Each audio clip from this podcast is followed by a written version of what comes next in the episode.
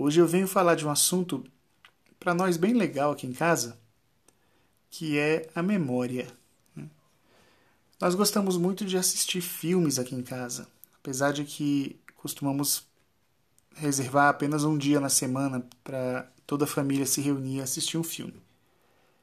E geralmente aquele filme, as cenas, a história, as músicas, eh, os personagens, né, e, e as dificuldades que eles enfrentaram, as vitórias que tiveram, ficam no nosso imaginário familiar, nas nossas conversas, é, por um tempinho. Né? Acabam até, às vezes, se incorporando nas coisas que nós vamos vivendo e que nós vamos conversando.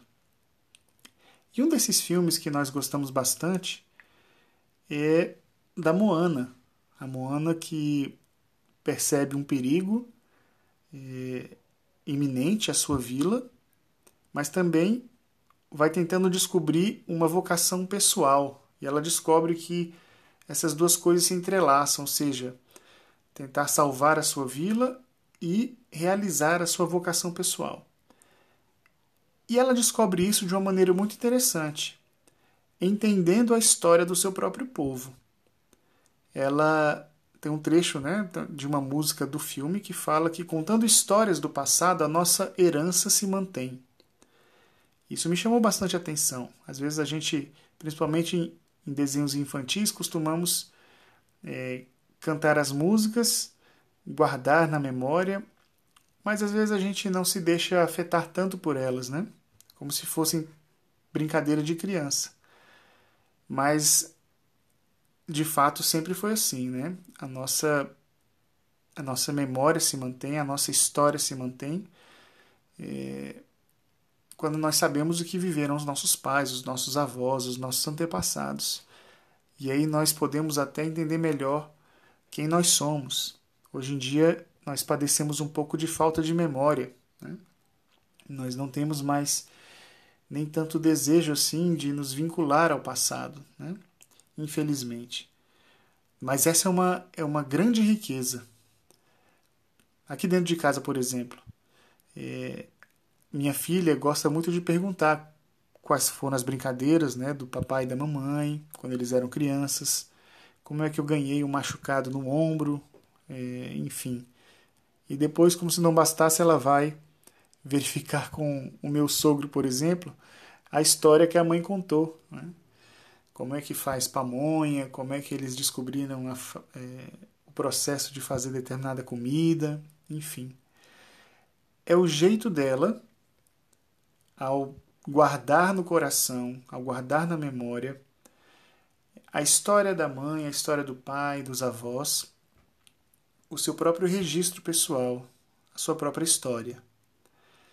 E quando nós vamos contando história, geralmente um livro que nós lemos, geralmente aquela história inventada na hora. A gente vai sempre trazendo elementos da nossa própria vida familiar, presente e passada, e vai tentando reconectar tudo. Né? Nós sabemos que o povo de Israel sempre prezou por esta guarda da memória. A gente pode dizer que a fé do povo de Israel é aquela fé, aquela memória de fé. Né? É, ouve Israel, né? o Senhor teu Deus é o único Senhor. E a Escritura ainda diz: você ensinará isso aos seus filhos e aos filhos dos seus filhos, e você vai repetir isso a todo instante. Né? É aquela maneira de guardar a memória dos feitos de Deus na vida daquela família e daquele povo. E, igualmente, nós também quando fazemos esta memória das histórias eh, fictícias, das poéticas, da literatura em si, mas também quando nós nos debruçamos sobre a Sagrada Escritura com as crianças ou sobre a nossa própria história, nós vamos ajudando os nossos filhos a ter esse registro da própria vida, né? a, a ler nos feitos de outras pessoas as possibilidades da vida humana, e a memória delas vai guardando tudo aquilo. E é interessante você ver, é, particularmente nas crianças menores, quando depois de terem lido e ouvido uma série de histórias aparentemente desconexas, né, isoladas, quando elas começam a fazer as conexões entre os personagens e os fatos que eles viveram. É já a maneira que a memória vai encontrando de assimilar as ações das pessoas, dos personagens, né, das possibilidades humanas, numa síntese é, da vida da própria criança.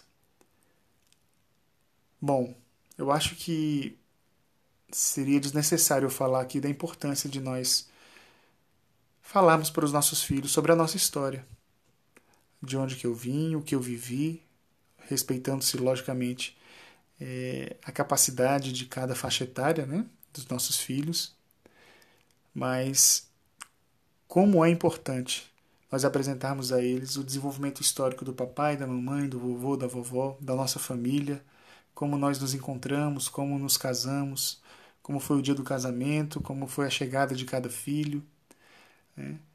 e como isso vai auxiliando a construção da memória e na inserção daquela pequena é, inteligência, daquele pequeno coração, é, a se perceber como parte de uma família muito maior. Né? Sua família de sangue, mas também a família humana e a família espiritual que caminha em direção ao céu. Então é isso. Vamos ajudar nossos filhos na construção e no desenvolvimento da sua memória, conversando um pouquinho com eles sobre nós, tá bom? Fiquem com Deus, um abraço e até a próxima.